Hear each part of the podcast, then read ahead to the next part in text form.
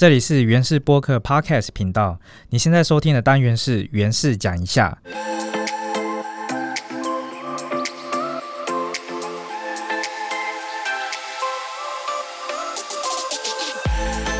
小编会在短短的几分钟之内，让你知道一则关于原住民族时事议题。你对死刑这个制度有什么看法呢？根据国际特色组织台湾分会的研究调查，到二零二一年的年底，全球有超过三分之二的国家已经透过立法或者在实务上已经废除了死刑。但是目前其实全世界还有五十五个国家还保留死刑这个制度，呃，包括中国、伊朗、还有埃及跟沙地阿拉伯。呃，台湾呢，其实也是其中一个还有保留死刑的国家。那到底要不要废除死刑，其实一直是台湾社会高度争论的议题。那直到最近有一项公投提案，希望透过修法来加快死刑的执行。提案里面他有写到，当死刑的判决确定之后，要在六个月之内就执行完毕。负责公投案的主管机关，呃，就是这个中央选举委员会。呃，他们认为这个提案哦，还要再厘清相关的争点，于是有举行听证的必要。那就在五月十一号这一天的早上九点半，也就是大家听到这集节目刚上架播出没多久，这场听证呢才正要准备开始进行。不过今天这集节目我们没有要讨论死刑存废的议题啦，那其实也不会特别针对这个公投的提案来做讨论。今天这集节目呢，小编想要透过这件实事来带大家一起认识台湾的原住民族在传统文化里面对于死刑的思考，以及当一个人他犯错的时候，在犯罪和惩罚的处理方式。以下要分享的内容呢，小编主要是参考台湾的法律学者吴豪仁吴教授的研究，那整理之后的懒人包的介绍。吴豪仁教授呢，他从日本时期政府派人类学者研究台湾原住民的方族惯习调查报告书，整理出原住民族在刑法的两大特色。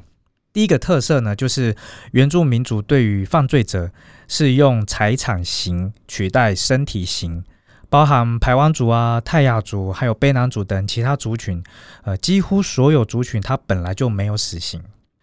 第二个特色就是原住民没有连坐制度，也就是一人做事一人当，他不用把整个家庭或者是家族都算在惩罚的范围之内，所以就不会有株连九族这样子的情况。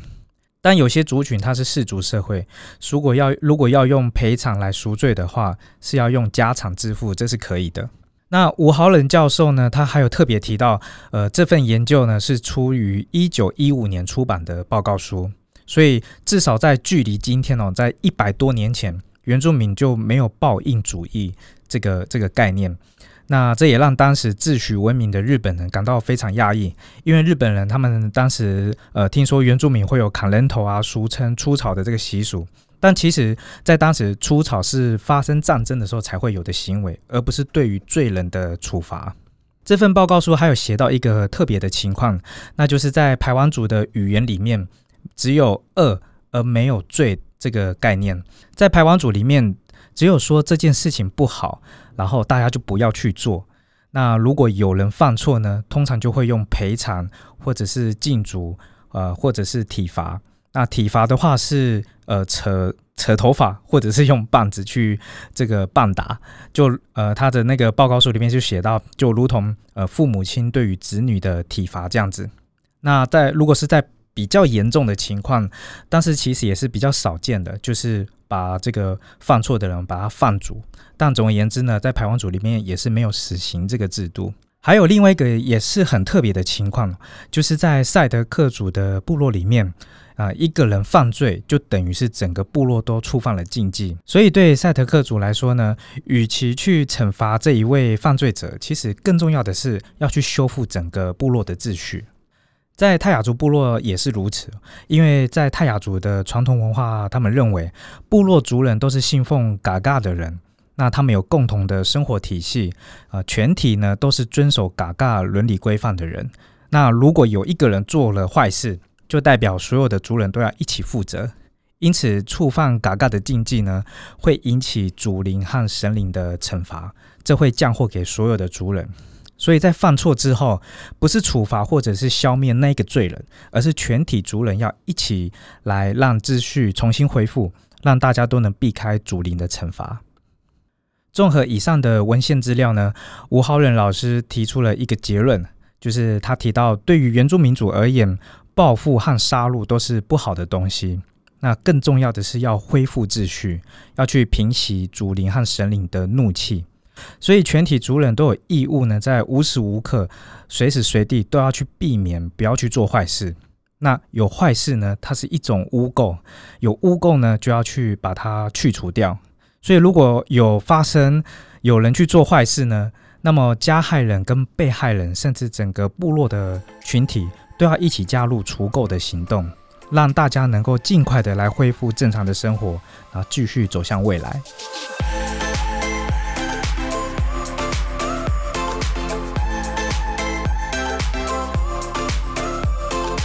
好啦，关于今天的分享呢，我们差不多就先到这里。希望各位听众朋友，在最近关于死刑的议题的这个时事呢，我们也来认识原住民族相关的文化和历史。呃，希望能够提供大家在讨论死刑议题的时候，我们有更多不同的思考。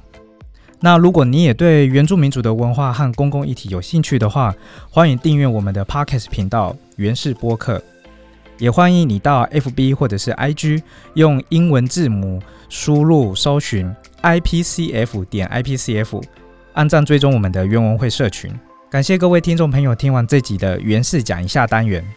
这里是原氏播客 Podcast 频道，由财团法人原住民族文化事业基金会所制作。我是古乐乐，我们下次再见，拜拜。